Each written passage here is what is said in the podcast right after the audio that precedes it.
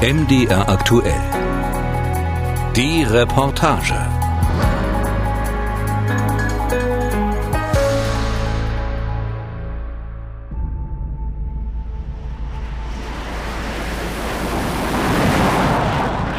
Uhr haben die Luftschläge der alliierten Luftflotte auf den Kosovo begonnen, auf serbische Militärstrukturen. Die Bundesregierung hat sich ihre Entscheidung nicht leicht gemacht.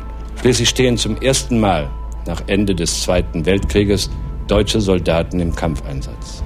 Die Sicherheit der Bundesrepublik Deutschland wird auch am Hindukusch verteidigt. Vier deutsche Soldaten sind bei dem Anschlag in Kabul ums Leben gekommen. Kriegsähnliche Zustände in Afghanistan. Sie und ihre Familien sollen wissen, dass wir das Menschenmögliche tun für den Schutz unserer Soldaten bei diesem schwierigen und auch gefahrvollen Einsatz. Deutsche Soldaten im Krieg. Ein Einschnitt in der Geschichte der Bundesrepublik und ein Einschnitt im Leben zweier Männer. Der Körper war immer noch im Alarmzustand und hat immer permanent gemeldet, Achtung, jetzt Gefahr. Panikattacken, die ich als Schwächeanfall abgetan habe, Schlafstörungen. 2003 stand ich kurz davor, Alkoholiker zu werden. Und dann äh, liegt man da so und zittert und denkt, du stirbst jetzt, bis dann irgendein Beruhigungsmittel dann mich doch weggeschossen hat. David Hallbauer weiß, was Todesangst ist. Er hat sie im Kosovo erlebt und mehrfach, als er zurück in Deutschland war. Zusammengebrochen in der Kaserne, der Notarzt muss nach Hause kommen. Das alles ist Jahre her. David Hallbauer lebt mit seiner Frau und zwei Kindern nahe Chemnitz und immer noch mit seiner Krankheit. Das Leben ist nicht mehr so, wie es mal war. Also man kann diesen Zustand nicht mehr herstellen, wie das vor dem Einsatz war.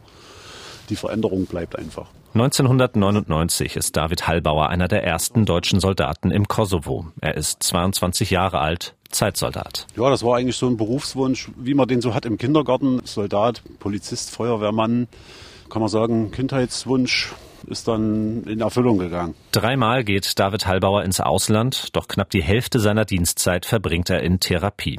2009 ist es für ihn vorbei beim Bund. Der Zeitvertrag war abgelaufen und dementsprechend bin ich dann äh, mehr oder weniger aus dem Krankenhaus raus entlassen worden. Das Versorgungsamt sagt, nee, von uns kriegen sie keine Leistungen, ja, arbeiten können sie ja sowieso nicht mehr. Also man kann sie eigentlich für den ersten Arbeitsmarkt gar nicht mehr brauchen. Zwölf Jahre, nachdem sein Kindheitstraum wahr wurde, steht David Hallbauer vor dem Nichts. Das ist Else. Else ist offiziell gesehen mein Krankenhilfsmittel, so wie der Rollstuhlfahrer einen Rollstuhl hat. Habe ich einen Hund verschrieben gekriegt.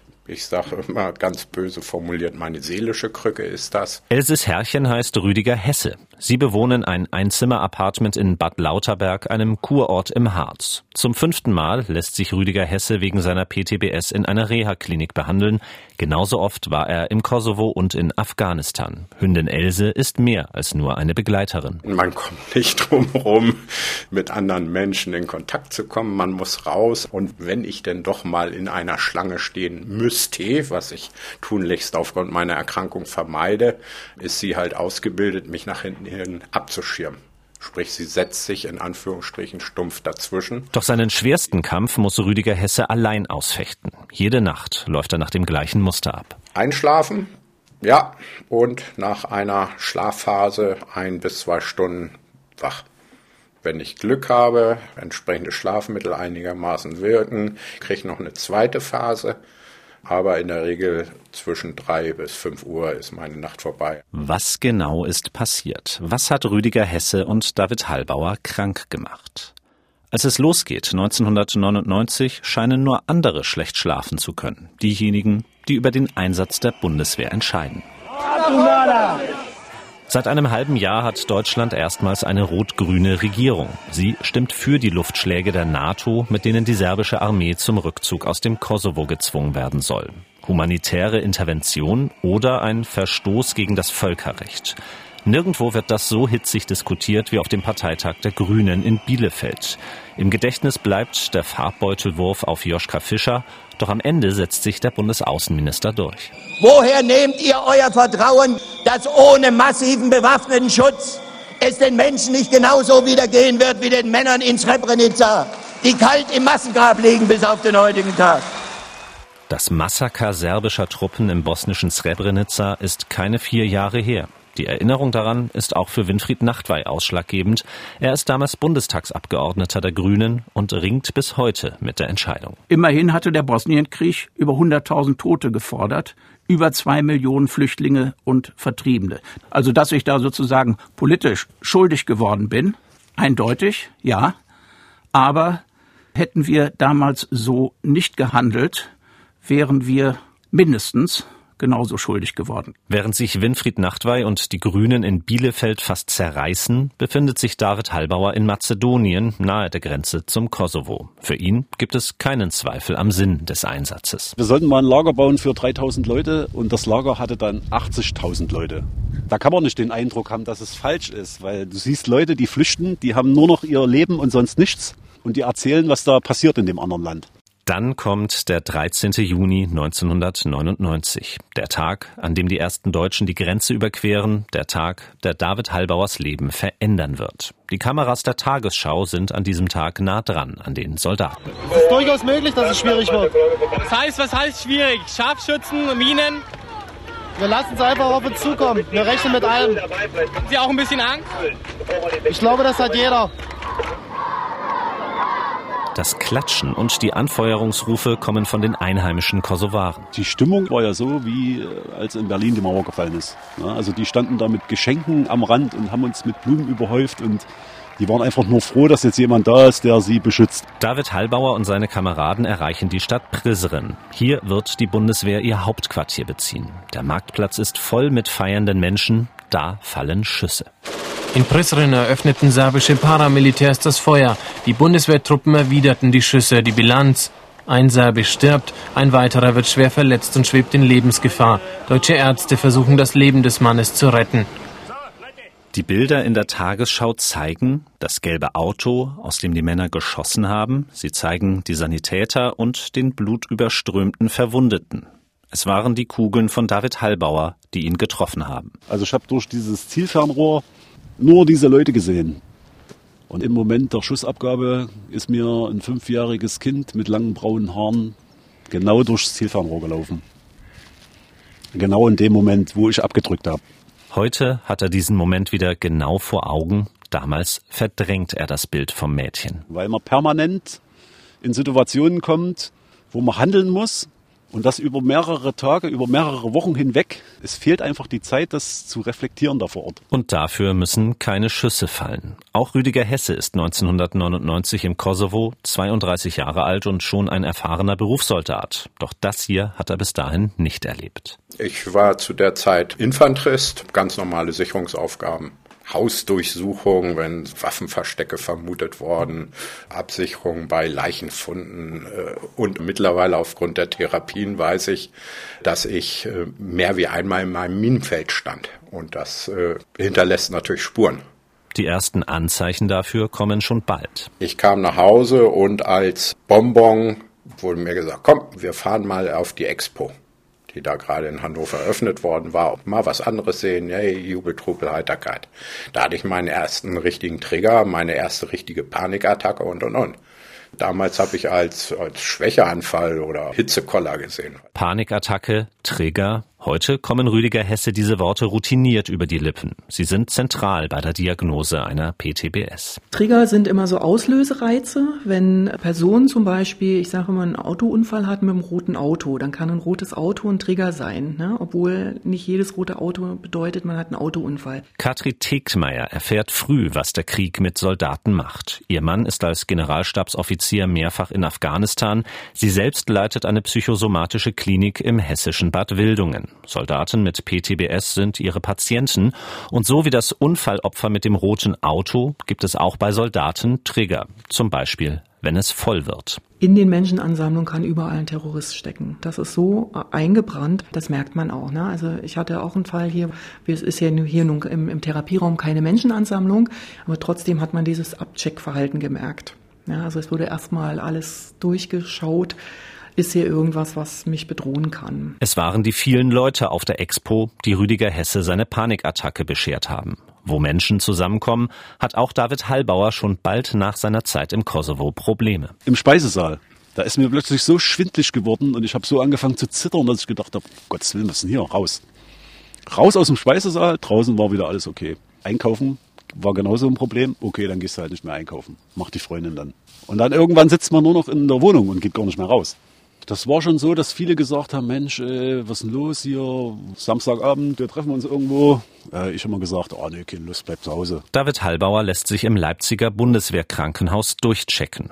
Körperlich ist alles in Ordnung. Er fühlt sich behandelt wie ein Simulant, bis doch ein Arzt seine Symptome erkennt und David Hallbauer eine Therapie beginnt. Erst in so einer Sitzung ist mir dieses Bild wiedergekommen mit dem Mädchen. Also es waren locker drei, vier Jahre, wo ich das nicht mehr auf dem Schirm hatte. Das war dann plötzlich da wieder.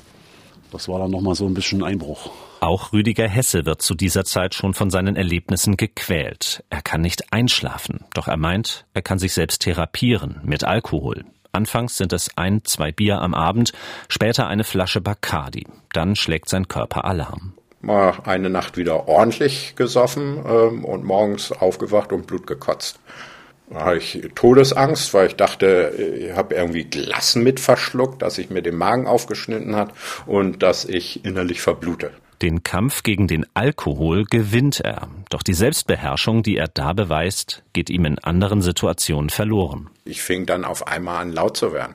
Wirklich zu schreien, was ich normalerweise nicht kenne. Von der Mutter bis zur Freundin, ähm, alle, die mit mir irgendwie in Kontakt gekommen sind und womöglich das falsche Thema hatten oder äh, mich auf dem falschen Fuß erwischt haben. Der Alkoholmissbrauch, die Aggressionen, es sind gängige Begleiterscheinungen einer PTBS, sagt die Ärztin Katri Tegtmeier. In der Extremform ist das ja schon als die sogenannte Berserkerwut beschrieben, weil sie ihr Selbstwert oder ihre Person bedroht fühlt, eben dann aggressiv reagieren. Das ist eine Kampffluchtreaktion entweder wir laufen weg oder wir kämpfen, was natürlich für Angehörige und Freunde und Bekannte sehr verstörend ist. Und Rüdiger Hesse entscheidet sich fürs Kämpfen. Ich bin ja Soldat in Anführungsstrichen unverwundbar und so schlimm kann es doch nicht sein. Stell dich nicht so an. Du musst doch Vorbild sein, ne? Kannst hier doch nicht weich werden und und und und und. Das hat sehr viel mit Rollen oder auch mit Berufsverständnis zu tun. So wie Rüdiger Hesse seine Symptome leugnet, spielt die Bundeswehr das Problem zunächst herunter. 2007 erreicht das Thema PTBS die Politik.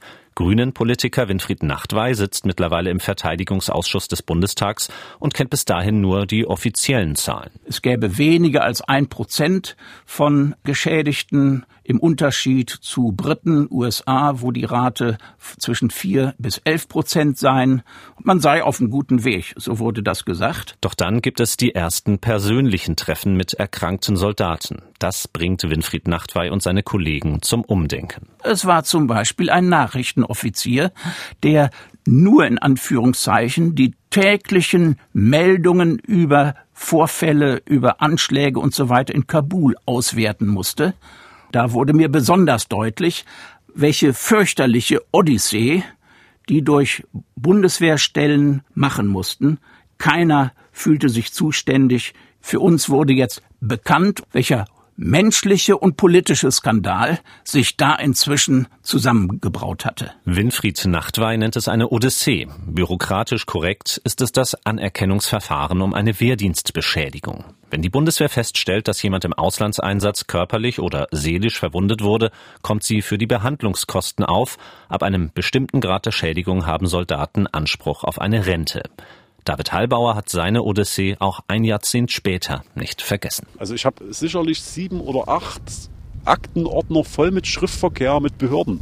Wenn man in der Situation ist, dass man krank ist und sich dann noch mit der Bürokratie beschäftigen soll, das ist ein Überlebenskampf. Dieses Anerkennungsverfahren für die Wehrdienstbeschädigung ist bei mir, ich glaube, vier Jahre gelaufen wo die erste Ablehnung kam nach einem halben, dreiviertel Jahr. Ja, das, was Sie erlebt haben, ist für Soldaten ganz normal. Was hat sich seitdem getan? Wie geht die Bundeswehr heute mit psychisch kranken Soldaten um? Einen ersten Schritt macht der Bundestag im Februar 2009. Unter anderem stimmt er für einen neuen Posten im Verteidigungsministerium, den PTBS-Beauftragten. Der heißt heute Ralf Hoffmann. Als Psychiater war er an vielen Bundeswehrkrankenhäusern tätig und auch in Afghanistan. Seit Februar hat er sein neues Amt inne. Das Anerkennungsverfahren dauert auch heute noch im Durchschnitt 22 Monate, fast zwei Jahre. Ralf Hoffmann sagt, gerade die psychischen Folgen eines Einsatzes sind schwer zu beurteilen. Wir brauchen einen Zusammenhang zwischen der Erkrankung und dem Dienstgeschehen, damit es als Wehrdienstbeschädigung auch tatsächlich anerkannt wird.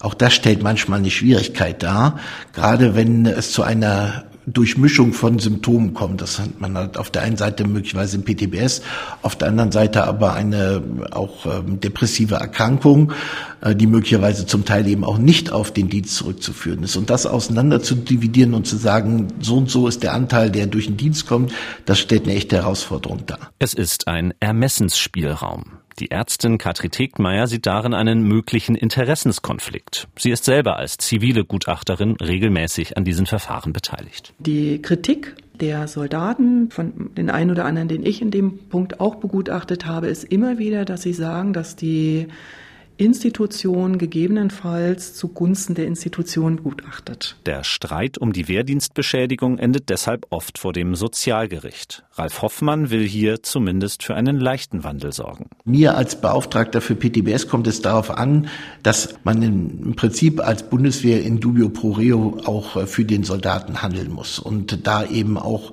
akzeptieren muss, dass es wenn auch die Beweislage nicht so eindeutig ist, sehr häufig eben tatsächlich der Einsatzzusammenhang besteht. Für David Hallbauer ist es dabei um die Existenz gegangen. Nach seiner Entlassung 2009 macht er eine Ausbildung zum Erzieher, aber wegen seiner Krankheit darf er nie in dem Beruf arbeiten. Entscheidend wird für ihn eine weitere Gesetzesänderung im Jahr 2011. Das Gesetz sichert verwundeten Soldaten zu, dass sie in der Bundeswehr weiter beschäftigt werden. Im Verein mit anderen Einsatzveteranen hat er selber dafür gekämpft. Und es gilt nun auch für einen ehemaligen Zeitsoldaten wie ihn. Also man hat eine Familie, man will ja jetzt auch nicht von Hartz IV leben. Also nimmt man die Möglichkeit und geht halt wieder zurück dann zur Armee. Ohne jetzt wieder in Auslandseinsätze zu müssen, aber das war in erster Linie eine, eine, wirtschaftliche Entscheidung. David Hallbauer ist heute 43 Jahre alt, arbeitet in der Kaserne in Frankenberg. Der Beruf, der mal sein Kindheitstraum war, ist zur Nebensache geworden. Man setzt seinen Schwerpunkt halt einfach anders auf Dinge, die wirklich wichtig sind. Und das ist für mich die Familie, sind meine Kinder, meine Frau. Na, wenn ich jetzt mit einem Kind auf dem Spielplatz bin, dann nehme ich das bewusst wahr, dass das jetzt eine schöne Zeit ist was andere ja, nebenbei so machen, neben ihrer Arbeit und irgendwie mit dem Kopf auf Arbeit sind und ihr Leben eigentlich gar nicht genießen. Also ich versuche diese Lebensqualität mir so zurückzuholen.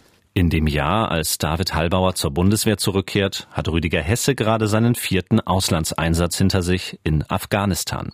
Es ist die Zeit der bis heute schwersten Taliban-Angriffe auf Bundeswehrsoldaten. Die Politik ringt um Begriffe wie bewaffneter Konflikt oder kriegsähnliche Zustände.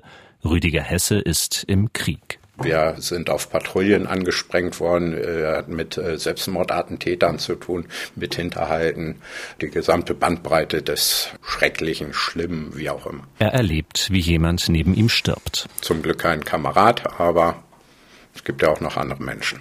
Nach diesem Einsatz ahnt Rüdiger Hesse zum ersten Mal, was die Ursache sein könnte für seine Panikattacken und seine Aggressionen. Da suchte ich über Truppenarzt, hallo, ich glaube, ich sollte da mal mit dem Psychologen drüber reden. Dann hatten wir eine Ärztin mit psychologischer Zusatzausbildung, geh mal zu der hin. Ja, das Gespräch dauerte zehn Minuten, gipfelte in dem Satz, ich glaube, Sie verarschen mich. Und damit waren dann für mich natürlich die Messen gelesen. Also geht Rüdiger Hesse 2014 noch ein weiteres Mal nach Afghanistan. Dann ist es vorbei. Sehr kurz nach dem 14er Einsatz kam ich glücklicherweise zu der Selbsterkenntnis, alleine schaffe ich es nicht. Und ich sprach die schwersten Worte meiner Dienstzeit.